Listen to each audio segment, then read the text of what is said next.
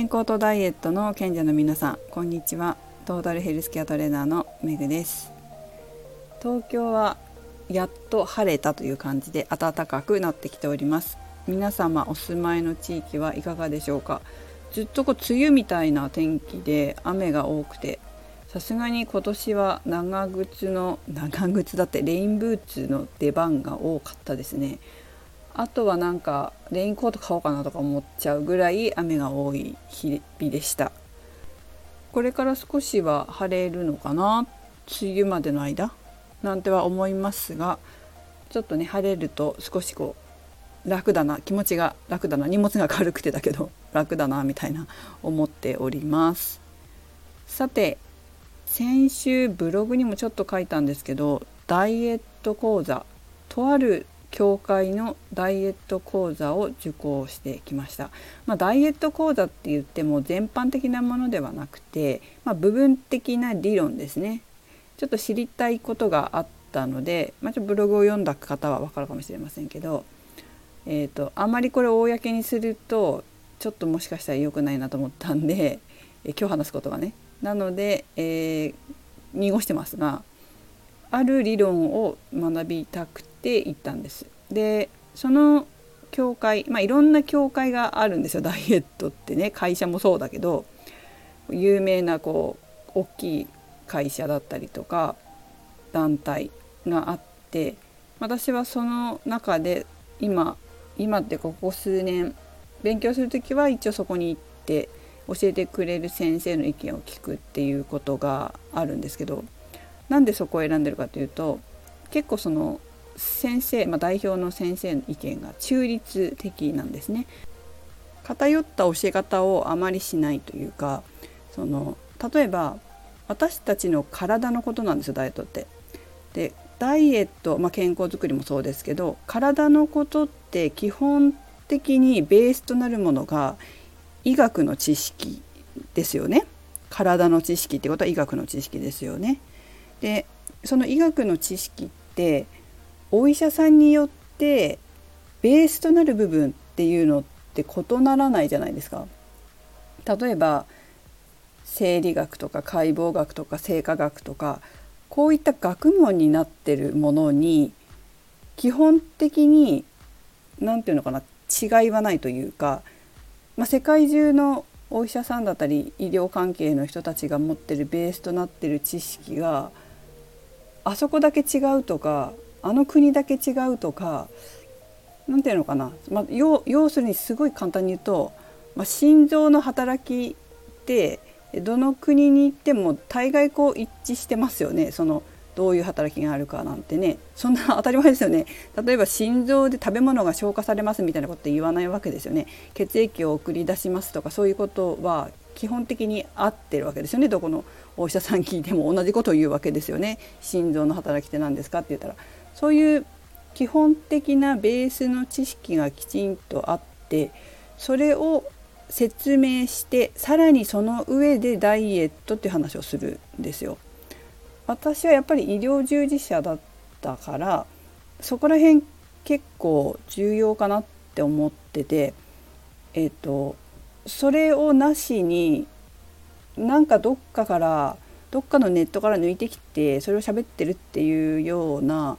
あんまりダイエット講座に私は行かないんですよね。まあ、ちょっとそれ違くないみたいになっちゃったりとかすると、まあ、時間もお金も無駄かなと思っていかないんですけどなのでこう医学の知識がきちんとあってその上で偏りなく話してくれる先生をのところに勉強に行くんです。で、ま、またその先生が面白いのは何だろう分かんないことは分からないって言うんですよ。それは分からないよねってちゃんと言うので、まあ、そこら辺もこう好きかなというふうに思って聞いてます。だって確定できないことだってあるわけですから人間の体なんでねはっきりと断言できないんですよ本当は。ネットでね例えばそのこうすれば痩せますとかなんだろうな1ヶ月これをやればまあ何キロ減みたいな大量痩せみたいなの出てると思うんですけど、まあ、それね歌い文句でやもちろんやってますけどなんだろうやっぱ知ってれば自分に基礎的な知識があればまあまあこれ広告だよねってがいうのが分かる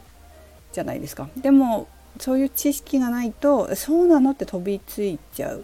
ていうことはあんまり良くないかなっていうふうに思ってます。なのでこう基本的な知識っていうのをなるべくベースとなる医療的な医学的な知識っていうのもなるべくこう教えてあげたいなというふうにいつも思ってるんですよね。そうじゃないとこう例えば生徒さんだったり私の関わる人たちが間違ったものっていうかその変なものに手を出すっていうことはあまりしてほしくないってやっぱり思うのでなるべくこう私自身もいい悪いとかっていうよりは客観的な意見これはこういうメリットがありこういうデメリットがあるという感じで情報提供ができるようにしたいと思ってます。だからね本当にこういろいろダイエットだけじゃなくて何て言うの？まあ仕事ビジネスとかでもそうだけど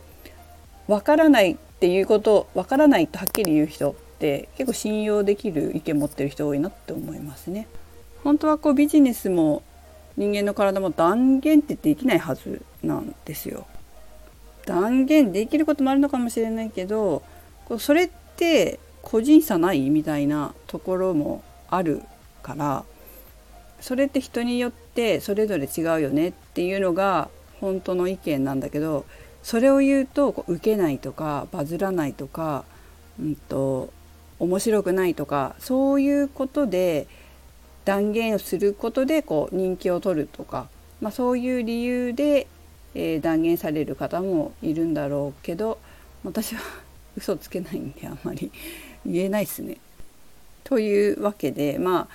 あダイエット講座に行ってきて、えー、業界の裏話を聞いてきたという感じですかね。別に業界の裏話聞きに行ったわけじゃないけどどうしてもその理論を勉強しようと思うと、まあ、ある業界のことが出てきて、えー、実はこうだみたいな話をね聞くわけです。でやっぱり本当にいろんなことあるけどやっぱね基本的な知識をしっかり持つと何があっても自分で判断できる自分でその健康に関する情報を調べて自分で判断できる力が身につくなって、まあ、その先生もそれすごい大事にしてるっておっしゃってたんですよ。その自分でね健康に関する情報を調べてでそれがいいのかまあいいっていうかいい悪いっていうよりは、まあ、自分に合うのか合わないのかとか本当なのか嘘なのかとか見抜けるようになる力をつけるっていうことがすごく健康にとっては大事だっておっしゃってて私も本当にそれ同意見なんですね。だから、うん、自分で考え自分で調べそして自分で判断する、まあ、自立した考えを持つっていうこと、まあ、そういう人を私自身もやっぱり育てたいなと思いますしそういう感じでこう指導していきたいなっていうふうに思ってますね。なんか答えだけ与えてもうその人の成長につながらなければあんまりこう意味ないなって今は思ってます。それは結構年取ったからかもしれないですけど昔はそうじゃなかったかもしれないけどやっぱりこう関わる方のその成長だったりその健康な健康に関する自立健康っての自立健康面での自立っていうかなそういうことを大事にしないといけないかなというふうに思えるようになってきたのはやっぱりいろんな経験を積んできたからかもしれません。なるべくそういうふうに進むようにこう個人だけじゃなくて法人の指導に関してもそういうふうに自分でね最初はもちろんさ専門的なことだから健康とかって、えー、なかなかわからないんだけどまあ、少しずつ知識だったりとかを共有させてもらって、えー、それぞれの個人が、まあ、企業が自分で、えー、健康に関しての情報収集をして判断できるように、まあね、そんなに最初からできないから、まあ、ちょっと時間をかけながら自立していくように導くっていうこと促していくっていうことが私は自分で今大事かなと思っていることですね。ということで皆様も是非基本的な知識をしっかり学ぶそれが本当の健康やダイエットにそして美につながっていくんじゃないかと思ってます。ということでメグでした。